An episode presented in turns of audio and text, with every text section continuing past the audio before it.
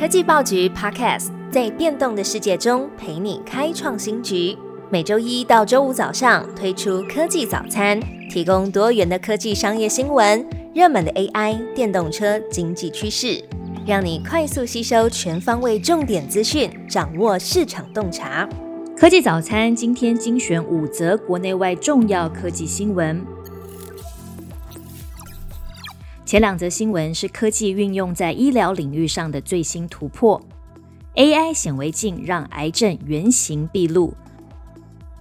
Google 与美国国防部合作，准确率高达百分之九十四。这款名为扩增实境显微镜的 AI 显微镜，从外观上看，与我们熟知的传统显微镜并没有太大差异。医生仍然需要将检测样本放置在玻璃托盘上，然后透过目镜来进行观察。但不同于传统显微镜只依赖人眼，AI 显微镜结合了先进的电脑视觉演算法，能够自动识别并且区分良性和癌病细胞。更令人惊艳的是，它还能够为医生提供多种形式的视觉回馈，无论是文字说明、指示箭头。细胞轮廓描绘还是生动的动画，都能够帮助医生更加直观地理解检测结果。其中最为出色的功能是黑白热图分析。透过这种热图，医生可以清晰地看到癌症细胞的分布和严重程度，做出更精确的诊断结果。根据 CNBC 报道指出，到目前为止，AI 显微镜已经有十三台原型机在美国各个研究中心进行实地测试。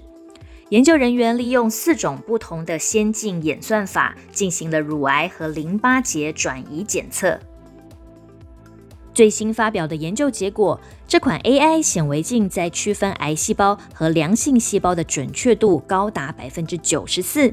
不仅证明了 AI 技术在医学领域的潜力，也为未来癌症诊断带来新希望。下一则新闻：马斯克的大脑晶片公司又迈进一步，招募瘫痪患者进行人体实验。特斯拉执行长马斯克创办的大脑晶片新创 Neuralink 宣布获得独立审查委员会的批准。开始招募首次大脑植入晶片的人体实验，可以参与的对象是颈部脊髓损伤或肌萎缩性脊髓侧索硬化症 （ALS） 导致四肢瘫痪的患者。根据 Neuralink 这项实验最初的目标是希望让人们能够只凭着意念就能控制电脑滑鼠或键盘，大约还需要六年的时间才可能完成。马斯克对于 Neuralink 这间公司有宏大的愿景，还希望透过大脑晶片的技术治疗肥胖、自闭症、忧郁症和精神分裂症等等疾病。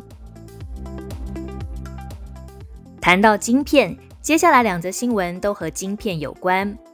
英特尔发表最新处理器，主打在笔电运行生成式 AI。英特尔盛大举办英特尔创新日。外界关注它在 AI 相关的布局。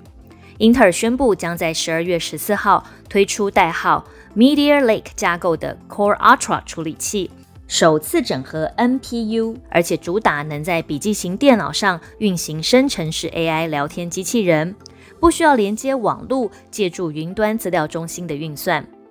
活动中展示的笔记型电脑可以生成流行歌手泰勒斯风格的歌曲。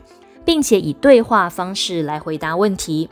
英特尔执行长基辛格表示，他们认为 AI PC 将为技术创新领域带来天翻地覆的变化。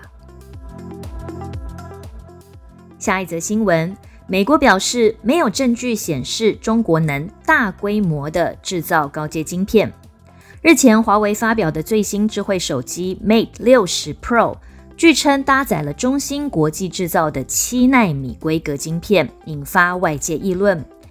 因为美国出口禁令针对十四纳米以下的制造设备进行了管制，如今华为却制造出七纳米晶片，引发美国国会讨论是否应该要采取更严格的制裁。对此，美国已经启动对华为新机以及它七纳米晶片的调查。此外，华为选在美国商务部长访中期间发表新机，宣战的意味浓厚。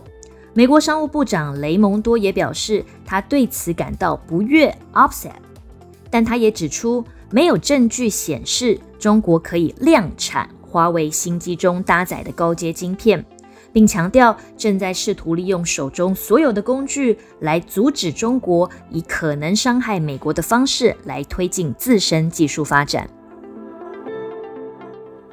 今天最后一则消息，Google Bar 变更聪明了。学会整合你的云端硬碟、Gmail 资料，还能帮忙查证。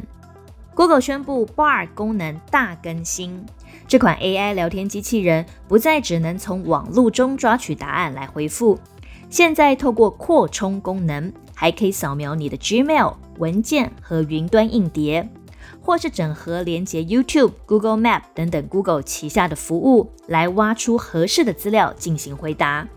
也就是说，过去需要跨 App 开多个分页同整资料的流程，现在可以在 Bar 里面一站式解决。此外，针对 Bar 提供的回复，用户现在也可以透过使用 Google 搜寻这样的功能来进行查核。目前这些功能只支援英文版。最好听的科技新闻都在 Tag Orange，锁定科技早餐。为你快速补充营养知识，活力开启新的一天。